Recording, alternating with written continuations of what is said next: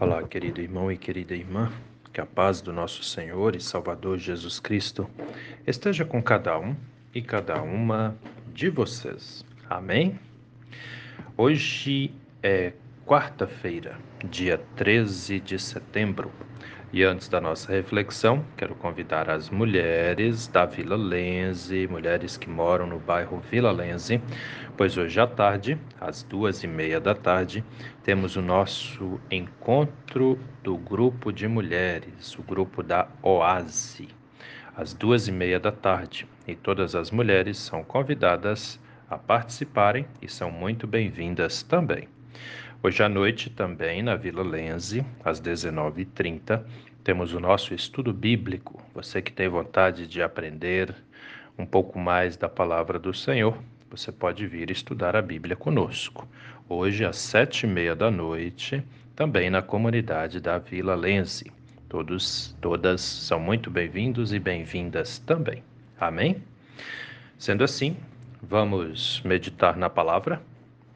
As palavras das senhas diárias para hoje trazem do Antigo Testamento o Salmo 22, versículo 22, onde o salmista diz assim: No meio da congregação eu te louvarei. E do Novo Testamento, as senhas diárias trazem para hoje o Evangelho de João, capítulo 17, versículo 22, onde Jesus ora a Deus por seus discípulos, dizendo: Eu lhes transmiti a glória que me deste, para que sejam um, como nós somos um. Querido irmão e querida irmã que me ouve nesse dia, você já parou para pensar que existe uma união, existe uma ligação entre você e Deus, entre você e Jesus Cristo? Como é isso para você? Já parou para pensar nisso? Se alguém chegasse para você e te perguntasse, me diz uma coisa, é, você é ligado, é ligada a Deus? Existe alguma ligação? Existe alguma comunhão? Existe alguma comunicação entre você e Deus? O que você diria para essa pessoa? Que resposta você daria a essa pergunta? De repente, para alguns aí que me ouvem, a resposta para essa pergunta seria: sim, existe uma ligação, existe uma comunhão entre eu e Deus, entre eu e Jesus Cristo. De repente vai ter quem diga: olha, mais ou menos, às vezes sim, às vezes não, né? E pode também ter aqueles que vão dizer: nunca parei para pensar nisso, né? Eu não conheço vocês que me ouvem, mas cada um sabe de si, né? Às vezes essa ligação existe, é real, às vezes ela é mais ou menos, e às vezes ela até existe, mas a própria pessoa ainda não se deu conta disso, né? Tem, tem das mais diversas é, situações e respostas para essa pergunta, né? Mas a verdade, queridos, queridas que me ouvem, é bem, é mais simples do que se pensa, né? Essa ligação, essa comunhão com Deus, com Jesus Cristo, existe sim. E ela, em parte, depende de nós. Por que eu digo em parte? Porque talvez você nunca tenha parado para pensar nisso, mas Jesus Cristo já veio ao seu encontro há muito tempo.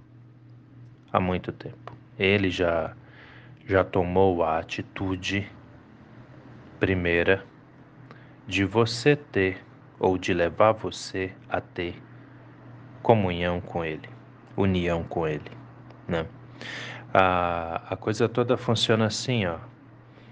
É, talvez você não nunca tenha se dado conta disso, mas desde o dia que você nasceu, seja você homem, mulher, criança, adolescente, jovem, adulto, idoso, eu sei que eu sou ouvido aí pelas mais diversas idades, né? Isso me deixa, inclusive, bastante feliz. É, mas desde o dia em que nós nascemos, nós já nascemos sob a graça de Deus. Por quê? Somos merecedores? Não. Pelo contrário, somos pecadores. Todos nós. Todos, tá bem? Todos, sem exceção. Todo ser humano é pecador. E por sermos pecadores, o que nós merecíamos mesmo, a verdade, o que nós merecemos mesmo, é a condenação do inferno, por causa do nosso pecado. Porém, porém, cada um e cada uma de nós é amado amada incondicionalmente por Deus. Ele te ama grandiosamente. Grandiosamente você pode ter a mais plena certeza disso. Entende? Então, e nesse amor infinito, incondicional que ele tem por você, por mim, por todos nós, ele vem ao nosso encontro.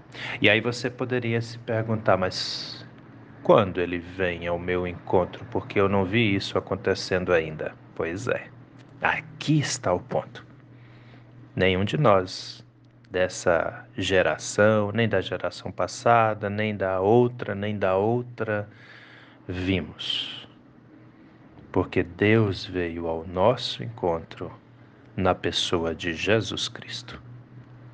Na Bíblia, no Evangelho de João, no capítulo 3, versículo 16, você vai ler a seguinte frase. Lá diz assim: dependendo da sua versão de Bíblia, vai mudar um pouquinho as palavras ali, mas a essência é a mesma.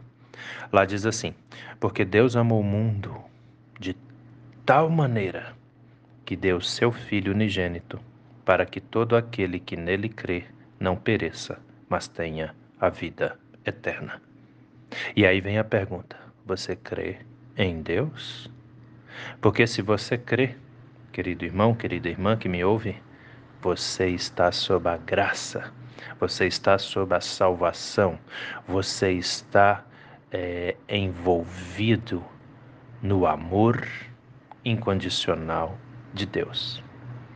Lembra que eu falei que depende de nós em parte? Por quê? Qual é a nossa parte em tudo isso? Temos que crer, confiar, louvar, agradecer, obedecer. Você tem uma vida de comunhão com Deus? Como está a sua comunhão com Ele? Na verdade, todos nós temos.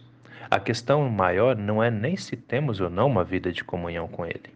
A questão maior aqui é como está a nossa comunhão com o Senhor.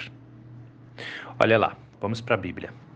Salmo 22, versículo 22, o salmista diz: No meio da congregação eu te louvarei. Como assim? O que é a congregação? A igreja, a união das pessoas diante do Senhor. Na igreja eu te louvarei.